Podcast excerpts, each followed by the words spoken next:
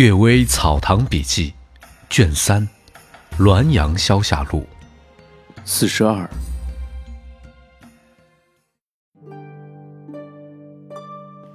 风穴。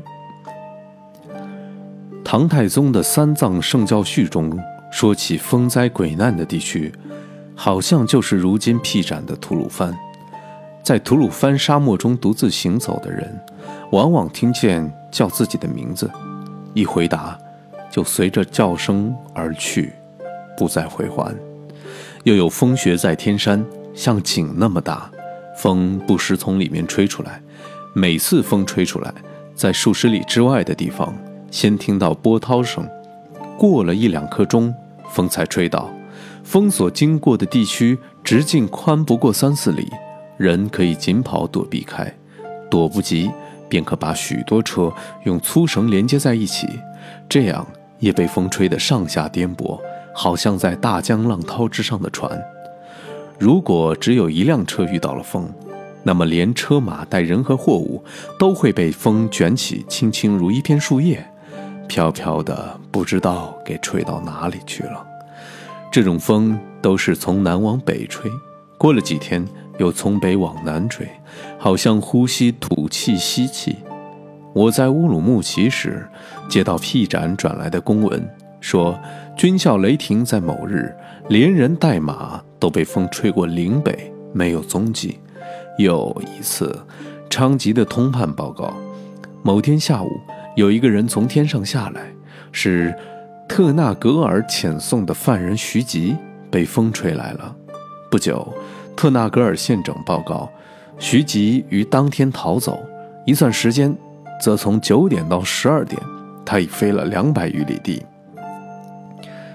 这事儿在这个地方不奇怪，如果在别的地方，可就成了异闻了。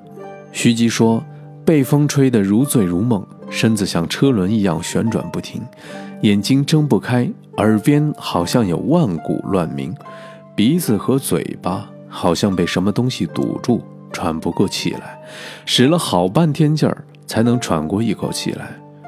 按庄子中说：“大块一气，名为风。气无所不到，不应该有孔穴。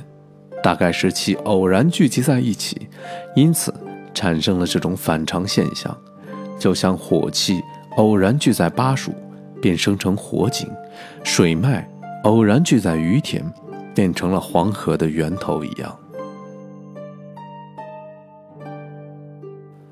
何立安预言，何立安先生说：相传明末有个书生，独自走在丛生的草木间，听到朗朗读书声，奇怪，在空旷的野地里哪里能有这个？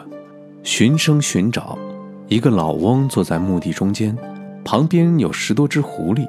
各自捧书蹲身而坐，老翁看见他，起身迎接。那些狐狸都捧着书，像人一样站立。考生考虑，既然懂得读书，必定不会有祸害，因而同他们以礼相见，席地而坐。问：读书为了什么？老翁说：我们都是修仙的。凡狐狸求仙有两条途径，其一是采精气，拜星斗。渐渐到了通灵变化，然后积年修炼而成正果，这是由妖而求仙。但是涉祸入了邪僻一路，就触犯了天条。这条路快速而危险。其一是先炼心为人，既然得以为人，然后讲习内丹，这是由人而求仙。虽然吞吐引导的修炼不是一朝一夕的功夫。而是长久的坚持，自然能够圆满。这条路曲折而安全，但是形体不能自变，是随心而变。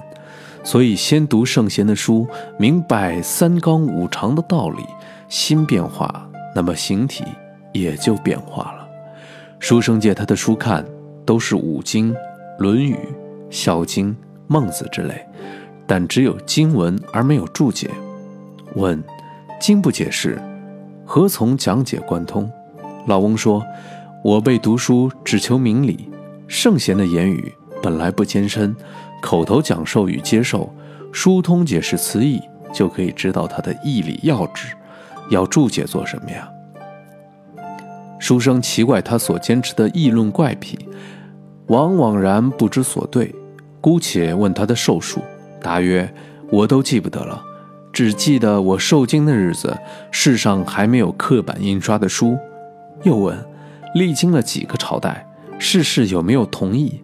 答：“大都相差不太远，只是在唐朝以前只有儒者，北宋以后常听说某甲是圣贤。”这点小有差别罢了，书生无从估量，坐机而别。后来在途中遇见这个老翁，想同他说话，老翁却调转头径自走了。这大概是先生的预言。先生曾经说，用讲经文求取科第出身，残缺不全，将就应付，言辞愈美而经愈是荒疏；用讲经文树立门户，众说纷纭。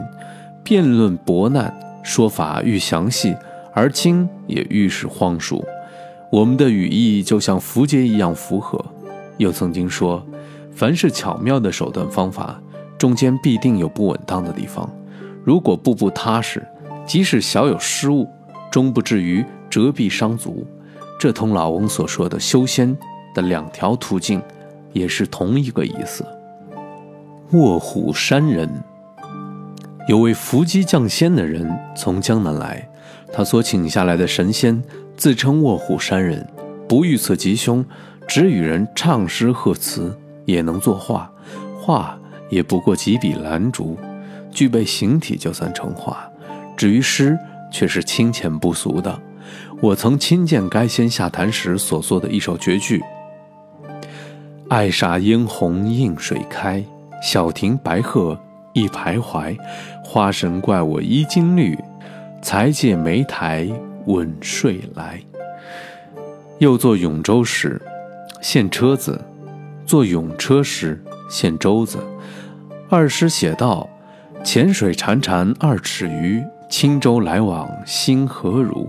回头岸上春泥滑，愁杀皮牛薄奔车。小车辘辘驾乌牛。载酒聊为陌上游，莫羡王孙金勒马，双轮徐转，稳如舟。其他的诗大都类似。问他的姓名，则回答说：“世外之人何必要留下姓名？如果一定要追问，那就只有胡编一个来应付了。”有甲乙二人向这位江南伏击降仙者学得了降仙之符，也能请来该仙，但写出的字。大多不可辨认，这是由于伏击的人的手还不熟练造成的。一天，乙焚烧了降仙符，但仙却没有降临。过了几天，再焚符照景，仍然没有来。后来，该仙降临到贾家，贾问以赵不祥的缘故，仙的判文说：人生在世，孝悌二字是做人的根本，孝悌方面有了惭愧，就不可以做人了。以这个人近来与自己的兄长分家产，隐匿了千金，又诡言父亲有笔遗债，当由兄弟共同偿还。实际上是要把兄长偿还的部分据为己有。我虽然在世外闲游，不干预人事，但从道义上讲，是不能与这种人有任何缘分的。请转告我的意思，以后不要再亵渎我。又给甲出示判文说。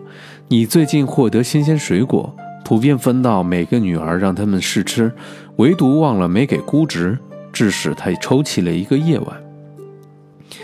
虽说不是故意不给，但也是平时歧视造成的。如果以后再有这样的事情，我也不会到你这里来。先父姚安公说，我见到他的诗词，认为他是一个灵鬼，但观此议论，似乎竟是一个神仙。